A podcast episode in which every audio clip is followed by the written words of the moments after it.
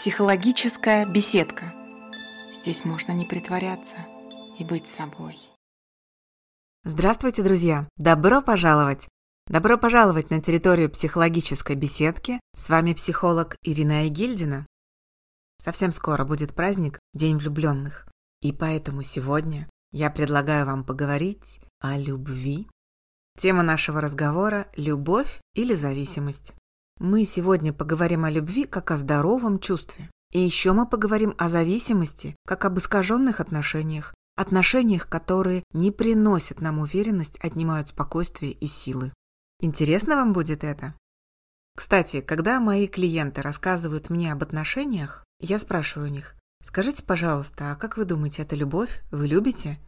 Если человек отвечает «не знаю», это повод задуматься, повод задуматься об отношениях. Я не скажу вам сразу, что ответ «не знаю» говорит о нелюбви, но, по крайней мере, подумать стоит, а все ли в порядке с вами, все ли в порядке в вашей паре. Есть такая интересная формула любви, и она мне очень нравится, и о ней хочу я сегодня рассказать. Формула здоровой любви, как я бы выделила. Согласно этой формуле, любовь состоит из трех компонентов. Из доверия, близости и интереса. Что означает доверие в этой формуле? Как вам кажется? Да, доверие – это когда вам спокойно и безопасно общаться с любимым человеком. Вы чувствуете себя в отношениях не только в физической безопасности, но и в психологической, в эмоциональной безопасности. На вас не замахнутся, не ударят. Вас не обзовут, не оскорбят, не унизят. Не будут высмеивать ваши переживания и эмоции. Не будут указывать на ваши недостатки. Вы знаете, что человек, ваш партнер, выполнит все обещания, все обязательства перед вами, вас не подведет. Вот это доверие. Второй компонент – близость. Близость – это как физическая близость, сексуальные отношения, так и эмоциональная близость. Когда мы можем открыто, спокойно разговаривать о самом сокровенном, о самом личном. И мы можем быть уверены, что человек нас выслушает, поймет, примет на все наши и негативные, и позитивные переживания, когда рядом с человеком можно не стесняться и быть собой. Собой везде, и в постели, и на кухне, и в гостиной. Это близость. И, наконец, третий компонент здоровой любви – интерес. Что имеется в виду? Это любопытство, заинтересованность внутренним миром человека. Интересны его мысли, его хобби. Интересно не только разговаривать, но и молчать вместе. Интересно вместе чем-то заниматься, проводить время вместе, смотреть кино, куда-то ходить. Интересны планы на будущее и интересно совместное прошлое. Это интерес. Считается, что если в отношениях есть доверие, близость и интерес, то можно говорить о здоровой любви. И я тут, друзья мои, призадумалась, что ведь эта формула, кстати, подойдет и для дружбы. Мы только вычитаем оттуда интимные сексуальные отношения, но ведь то же самое в дружбе важны и доверие, и интерес, и близость. Любые отношения подвержены и спадам, и подъемам, и мы понимаем с вами, да? Понимаем ведь, что в разные моменты жизни в этой формуле какие-то компоненты могут уменьшаться, а какие-то увеличиваться. Что-то будет чуть меньше, чего-то будет чуть больше, но главное, чтобы все всех устраивало. И чтобы вы чувствовали, что эти отношения, эта любовь дают вам силы, а не забирают. Как думаете, согласны вы с такой формулой? Подходит ли она под ваши отношения? Если хотите обсудить, прокомментировать или записаться на консультацию, ну или вообще что-то прочитать обо мне или почитать мои статьи, то меня можно легко найти в интернете. Еще раз напомню, меня зовут Ирина Айгильдина. Можно найти мой сайт, если забить в поисковике «Психолог Ирина Айгильдина». Можно меня найти в Инстаграме, запрещенном на территории России. Тоже забейте «Психолог Ирина Айгильдина». Или же можно найти меня ВКонтакте. Есть у меня там специальное сообщество, блог психолога Ирины Гильдиной. Так, и что еще? Где еще меня можно найти? О, да, еще меня можно почитать в Телеграме. Я веду телеграм-канал «Лиственный домик». Там тоже много про психологию и достаточно тепло и уютно. Ну, в общем, приходите. Я буду вам рада. Ну, а мы с вами переходим ко второй части нашего марлезонского балета. Как быть, если отношения забирают силы и выматывают вас? Если отношения не заряжают, а наоборот придают нестабильности и неуверенности? Ну и тогда у меня к вам главный вопрос. Друзья, а может быть это не любовь? Может быть это зависимость как раз? Или какое можно назвать по-другому зависимая любовь? Предлагаю разобраться. И вот вам кратенько, совсем кратенько, признаки любовной зависимости. Первый признак, вот этот признак я считаю сигналом, это колокол на бат. Если у вас это есть точно, ой-ой-ой, подумайте о себе. Итак, что это за признак? Вы восполняете внутренний дефицит за счет партнера. Что это такое? Например, вы заполняете свою внутреннюю тоску, тревогу или ощущение пустоты за счет внимания, любви, комплиментов, тепла своего партнера. Ну и наоборот, партнер, например, восполняет пустоту, какую-то неуверенность за ваш счет. И есть у меня такой психологический секрет. Он основан и на моем опыте как психолога, и на моем наблюдении за людьми, за моими подружками, и за собой, за собственными отношениями. Или за отношениями моих подружек. Вам тоже по секрету сейчас расскажу. Если ваши отношения стремительно развиваются, начинаются с первого свидания и дальше идут по нарастающей, просто резко-резко-резко идет сближение, резко-резко-резко вы все время проводите вместе, если вы или ваш партнер идете на очень стремительное сближение, то вполне вероятно, что ваш партнер пытается за ваш счет восполнить то, что ему не хватает. Ну или если вы инициатор сближения, то вы хотите заткнуть какую-то свою внутреннюю дыру за счет партнера. Давайте подумаем, а как правило, чего же нам может не хватать? Например, любви к самому себе, признание собственной ценности, ощущение собственной важности или нужности, кто-то за счет другого человека в отношениях повышает свою самооценку. И люди очень часто стремятся все это заполнить, восполнить за счет партнера. У меня есть одна клиентка, которая очень хочет встретить замечательного молодого человека, чтобы получить ощущение собственной ценности, нужности. Дословно это звучит так. Я встречу молодого человека, он меня полюбит. И тогда я поверю, что я хорошая, замечательная. И я сразу пойму, что у меня есть много хороших качеств. Пока я не встретила, мне сложно поверить, что я хорошая. Но, друзья, невозможно заполнить свои внутренние пробелы за счет другого человека. Если мы восстанавливаем свой дефицит за счет другого, неважно где, в любви или в дружбе, то вот это ощущение наполненности быстро исчезает.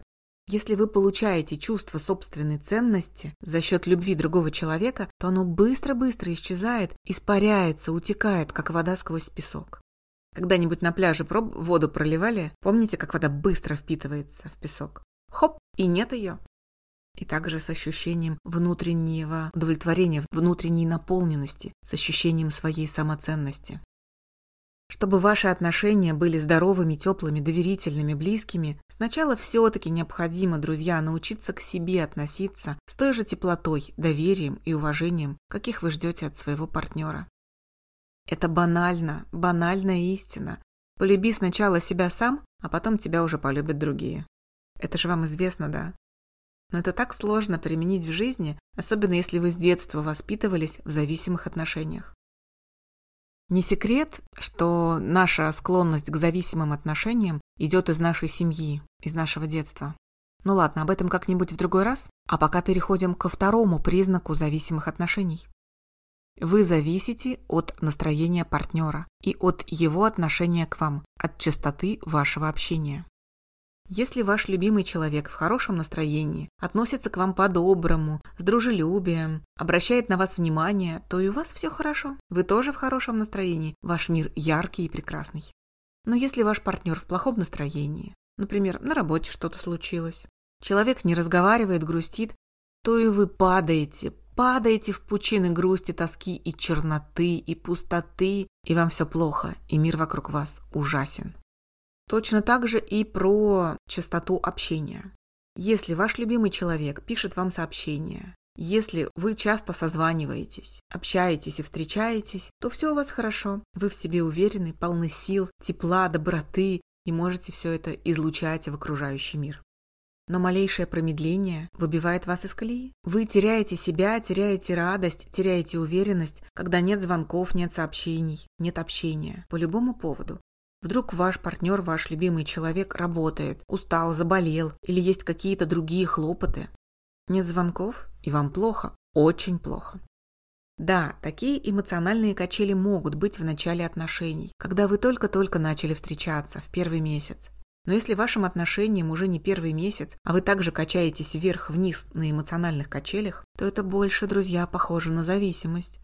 Понаблюдайте за собой, подумайте. Следующий признак – отсутствие собственных интересов. Вы полностью растворяетесь в партнере и забываете про себя. Вы забываете свои хобби, свои увлечения, своих друзей.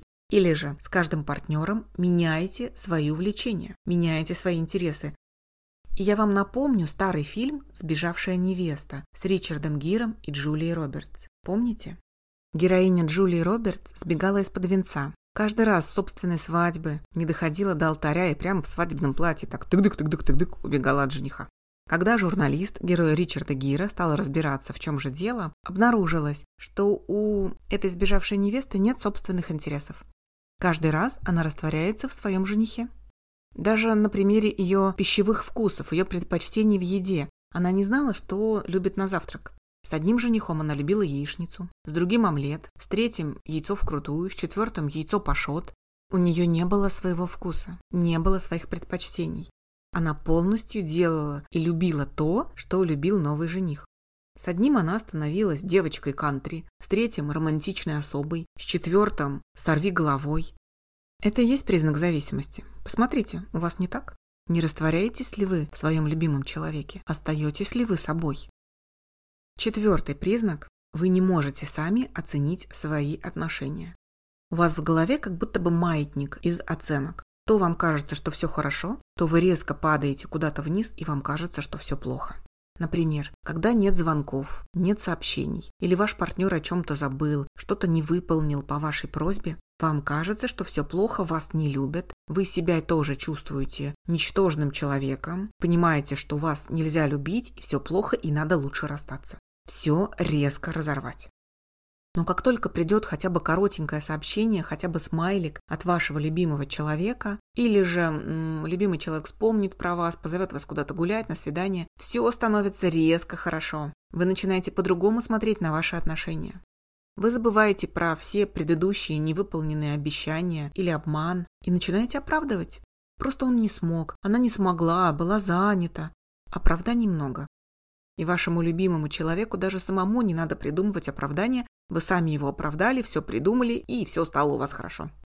Как будто бы внутри вас две противоположности, два противоположных внутренних голоса.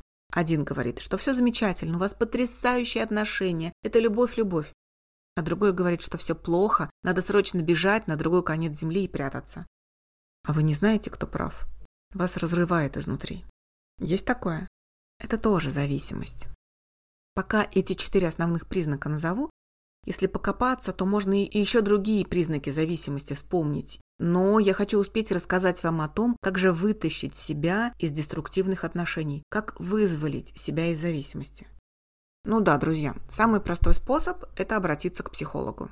Пройдет менее болезненно, чем если вы будете справляться самостоятельно. Но если по каким-то причинам для вас пока это нереально, вы хотите справиться самостоятельно, вы верите в свои силы или есть другие причины, то можно попробовать. Угу.